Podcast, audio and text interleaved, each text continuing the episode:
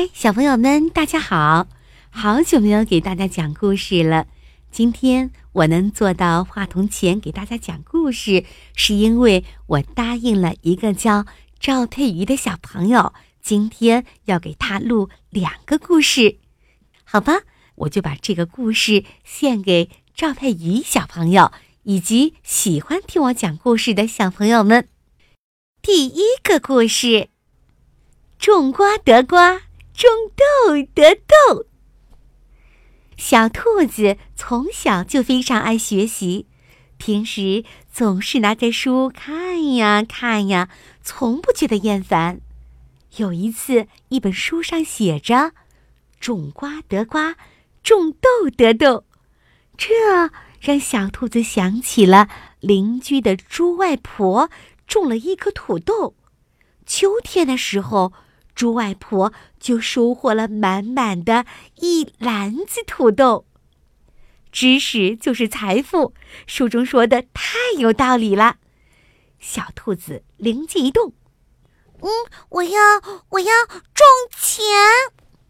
说干就干。小兔子在家里找到一枚钱，把它小心翼翼地种在了地里。天天浇水，常常施肥。小兔子见到好朋友小麻雀，在它耳边悄悄地说：“小麻雀，秋天时你来帮我点钱啊。”“嗯，好的。”小麻雀欢喜地飞走了。小兔子看见好朋友小松鼠，在它耳边悄悄地说。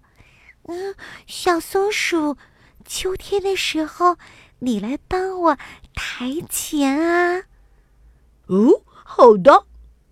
小松鼠欢喜的一跳就走了。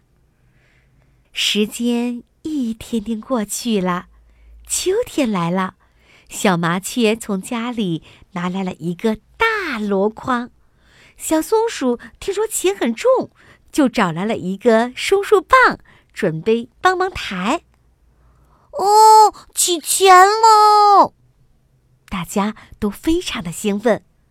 可是，当小兔子刨开土的时候，只有一枚生了锈的硬币，旁边还有一个正在辛勤耕耘的蚯蚓。啊，怎么会这样？失望的小兔子又拿出书本来对照。可是，可是书上明明写着“种瓜得瓜，种豆得豆”，没错。那我种钱就应该得到钱啊！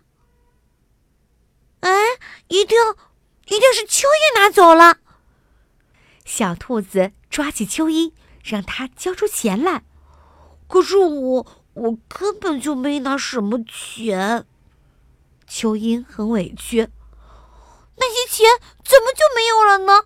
你看，只有你在这，不是你还有谁？还我钱！还我钱！小兔子大喊大叫着。可是我我我真的不知道啊！他们的吵闹声惊动了正在搞科研的农学专家侯博士。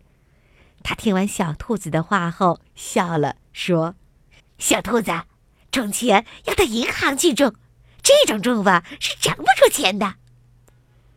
听了侯博士的话，小兔子连忙把这枚钱拿到银行，请钱串子银行帮他把这枚钱种下了。不用小兔子施肥，也不用浇水，一年之后，果真长出了好多好多的钱。小兔子拿到了这些钱。看到小鸭子在冬天光着脚很冷，就为它买了一双棉鞋；看到鸡阿婆耳朵冻得通红，就给它买了一条围巾。兴奋之余，小兔子为自己曾经对蚯蚓的行为感到很羞愧，于是它为蚯蚓买了一罐糖水。可是，蚯蚓已经冬眠了。小兔子把糖水放到蚯蚓家的屋子里，并在旁边留下一张纸条，上面写着：“对不起，蚯蚓弟弟，上次是我冤枉你了，请你原谅。